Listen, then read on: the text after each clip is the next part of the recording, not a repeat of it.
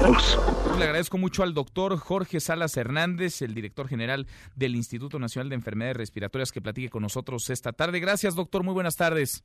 Hola, buenas tardes, con gusto. Gracias por platicar con nosotros. ¿Dieron de alta ya al primer caso, al primer paciente contagiado de COVID-19 en nuestro país? Sí, ya, afortunadamente, desde el día de ayer ya el paciente está en su domicilio en buenas condiciones generales. Eh, después de haber permanecido en realidad pocos días, estuvo tres días aquí en el, en el instituto. ¿Cuál es el proceso, doctor? Si nos puede ayudar a entender a todos, ¿cuál es el proceso primero de detección, las pruebas que se realizan, los cuidados que se siguen hasta dar de alta al paciente y qué sigue para el paciente en este caso? Bueno, el, el, proceso es como en, muchas consultas.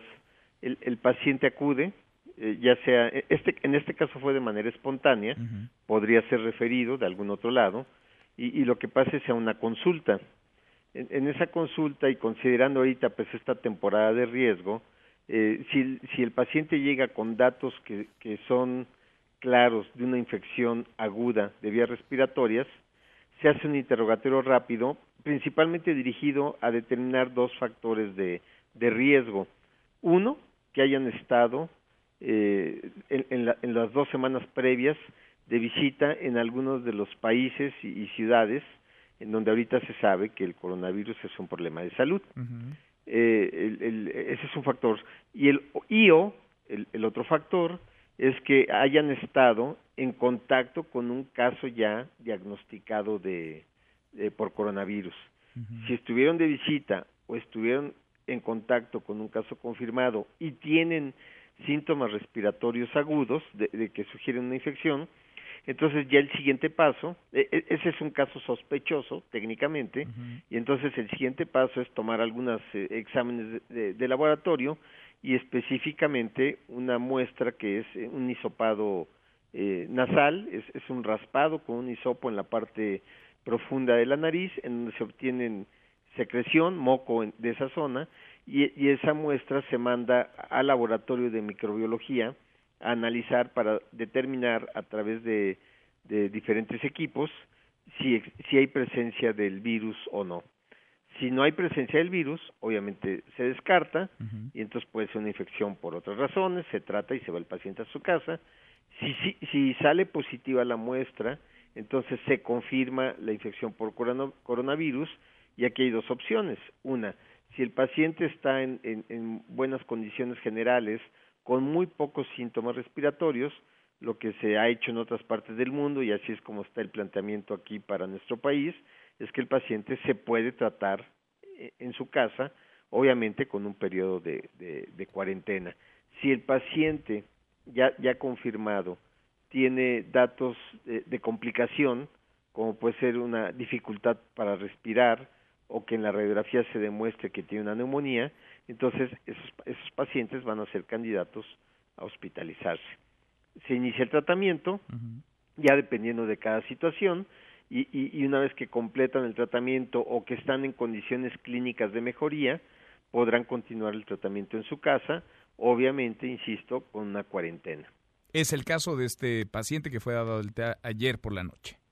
Así es, nada más eh, aquí cabe eh, precisar que él nunca estuvo en condiciones de gravedad, uh -huh. nunca estuvo en peligro su vida, en realidad se presentó con síntomas respiratorios muy leves, pero por el, el, el hecho de haber estado en, en Italia e iniciar con síntomas respiratorios agudos, ahí se sospechó, se confirmó en la prueba y como era el primer caso, uh -huh. pues sí, nosotros y el paciente estuvo de acuerdo, eh, necesitamos tener la seguridad de tener un control absoluto, vigilar unas cuantas horas, 72 horas la evolución de, de su enfermedad, sus condiciones generales, eh, pues para tener más seguridad de que en este primer caso este, teníamos el control uh -huh. y, y, y, el, y el poder establecer bien los protocolos de seguimiento de este caso. Así fue, eh, eh, sus síntomas respiratorios se quitaron eh, prácticamente al otro día estaba ya sin síntomas y ya el día de ayer que se repite la prueba sale técnicamente negativa, uh -huh. sin presencia de virus,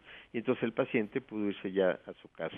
¿Con qué están tratando, doctor, el COVID-19? Sabemos que no hay como tal un medicamento, un tratamiento para hacerle frente a este coronavirus. ¿Con qué lo están tratando ustedes en el Instituto Nacional de Enfermedades Respiratorias?